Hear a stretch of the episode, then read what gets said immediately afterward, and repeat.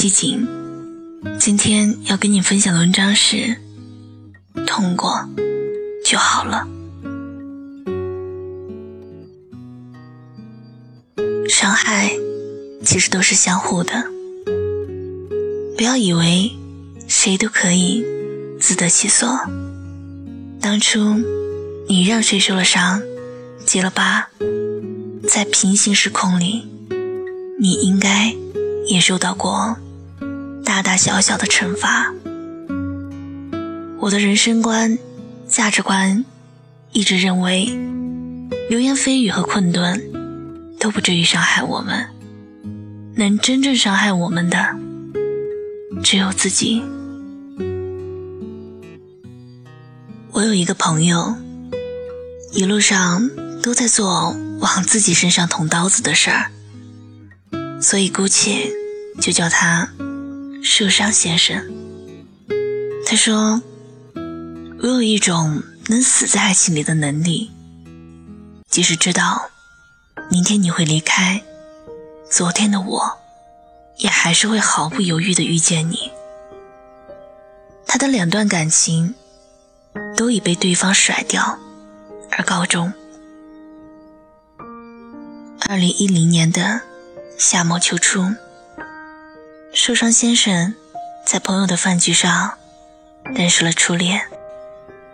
对方是广州人，长着一双特别做作的丹凤眼，抱着一盒甜甜圈，在最里面的位置。那天晚上，他们都没有说上几句话，紧紧靠着上厕所借空的空大眼儿。交流了几次，不知道是朋友有意撮合，还是无心插柳。接下来的几天，看电影、玩桌游、唱歌，几乎每个局，那个女生都会出现，而且每次都会拎着一盒甜甜圈。他们相遇的第四天，受伤先生借着酒劲儿，主动问他。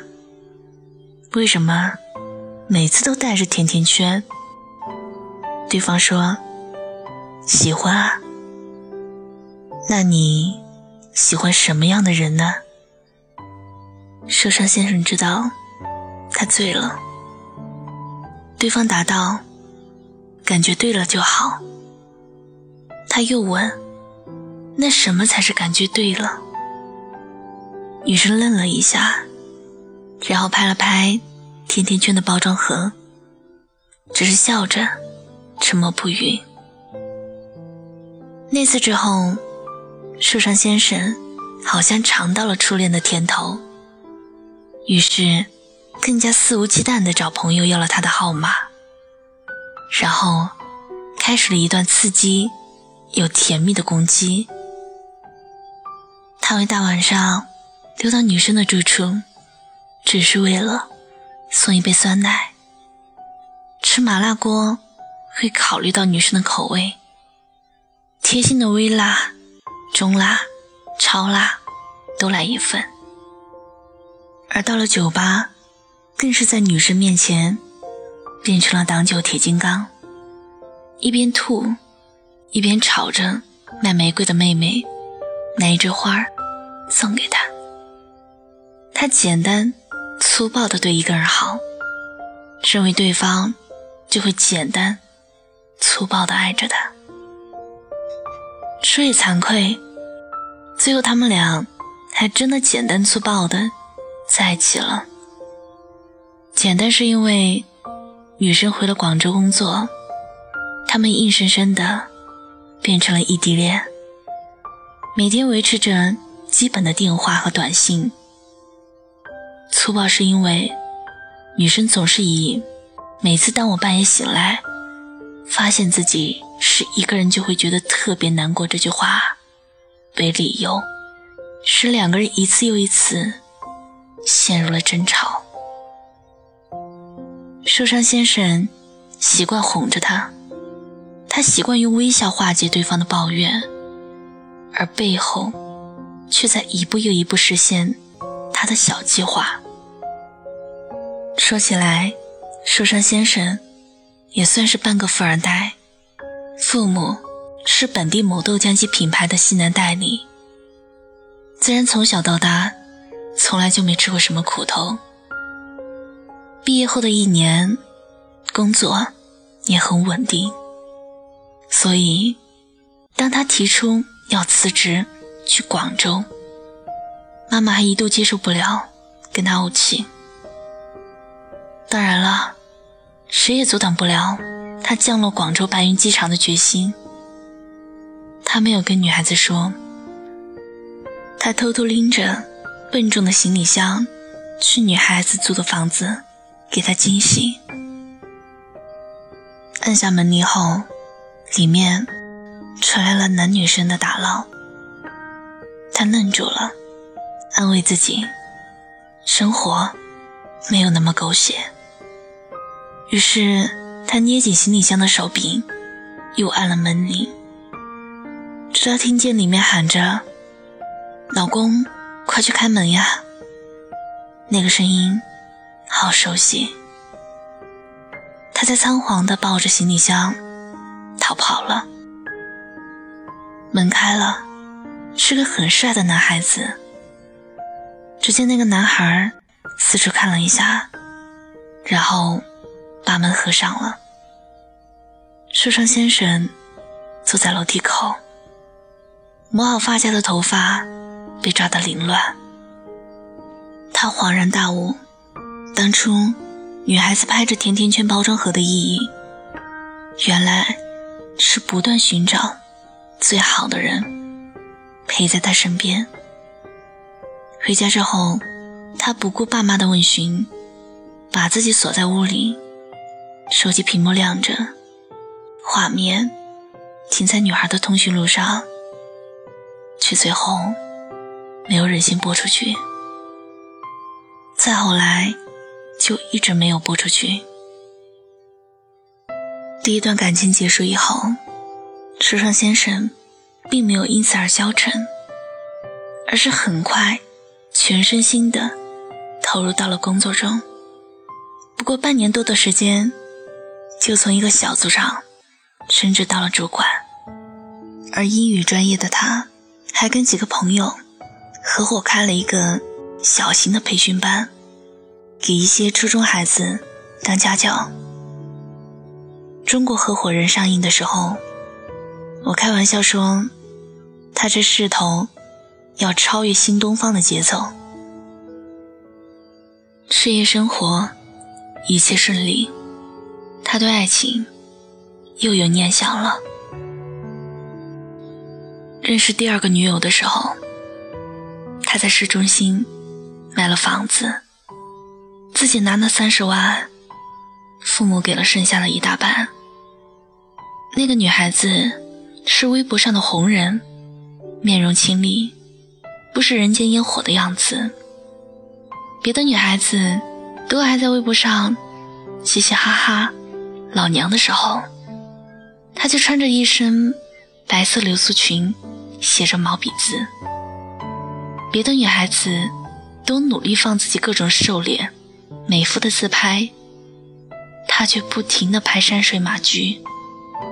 受伤先生以一个纯粉丝的心态，在下面回了一句评论。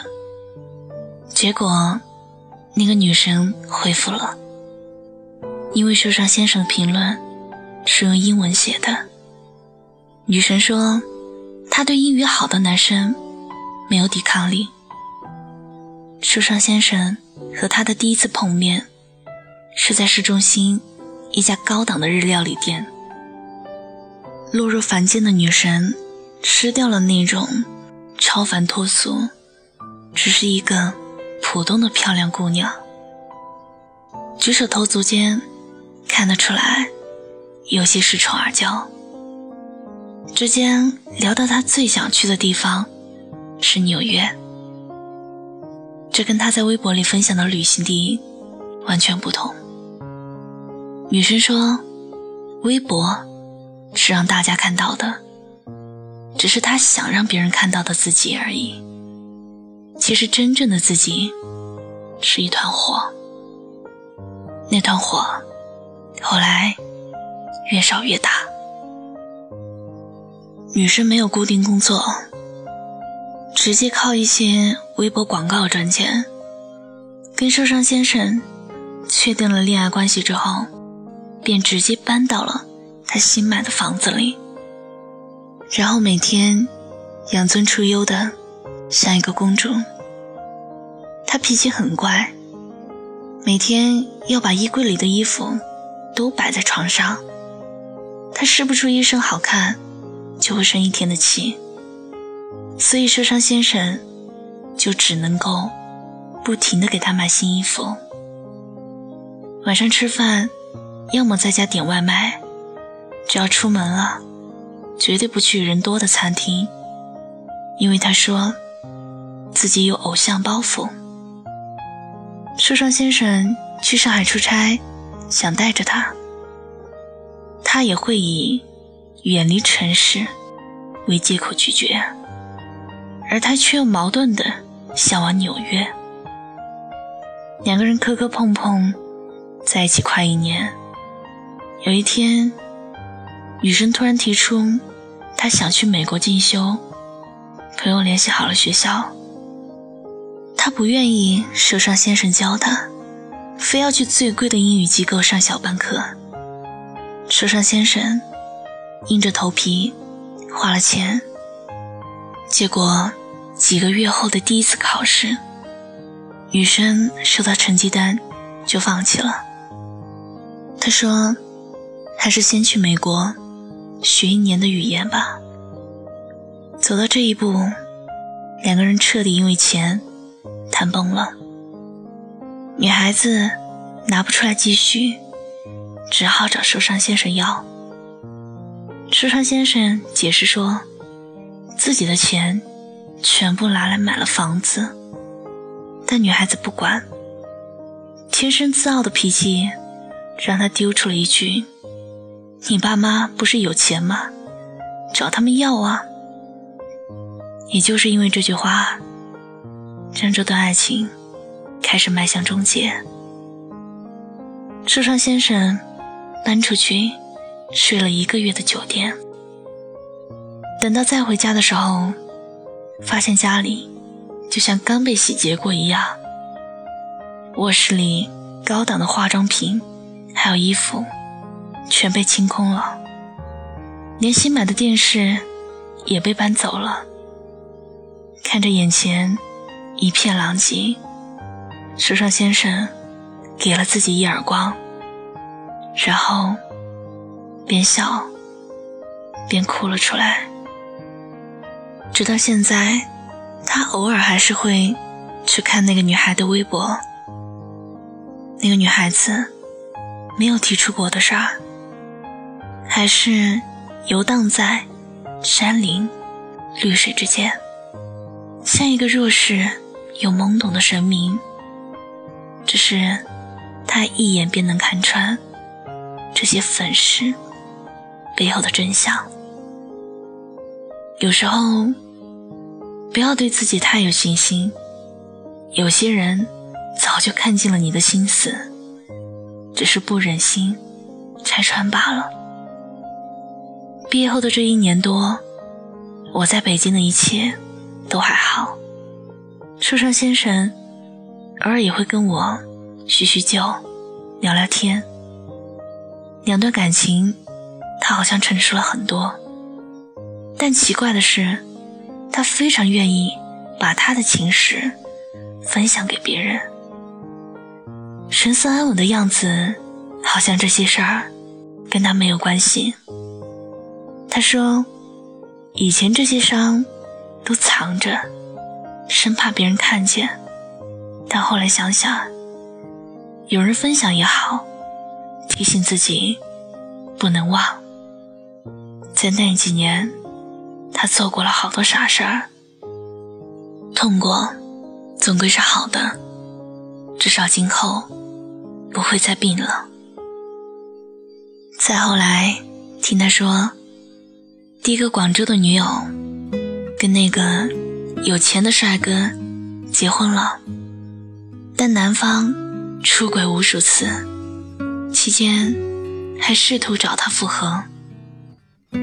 至于那个微博上的女神，我从朋友那里得知，她签了一个公司，却得罪了女老板，最后被无限期的雪藏了。你看啊，伤害其实都是互相的，不要以为谁都可以自得其所。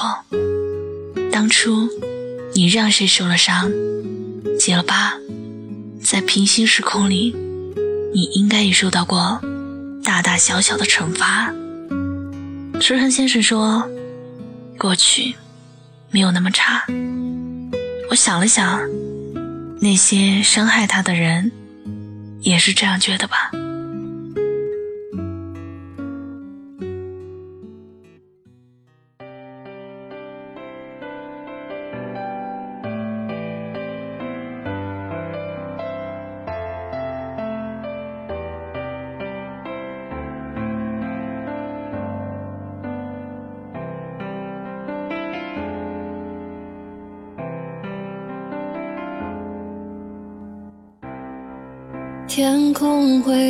想哭过，离开你以后，并没有更自由。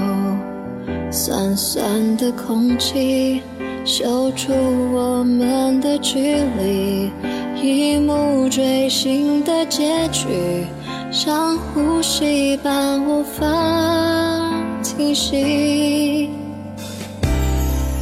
抽屉泛黄的日记，榨干了回忆。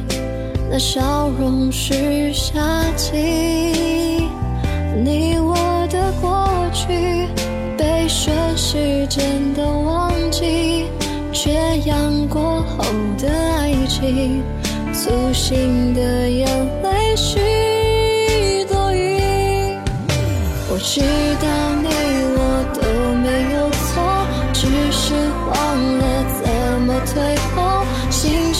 誓旦旦给了承诺，却被时间补了空。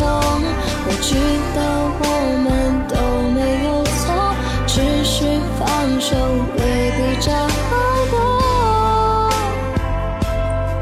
最美的爱情，回忆里待续。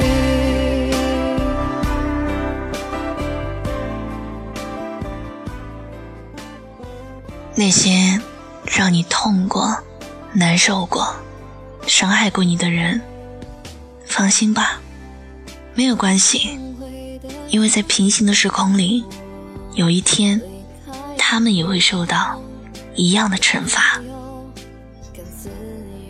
感谢你听我，我是齐景，本节目一周一档一期，每天跟你说晚安。是九点以后，咱们下期再见。抽屉泛黄的日记，榨干了回忆，那笑容是夏季。你。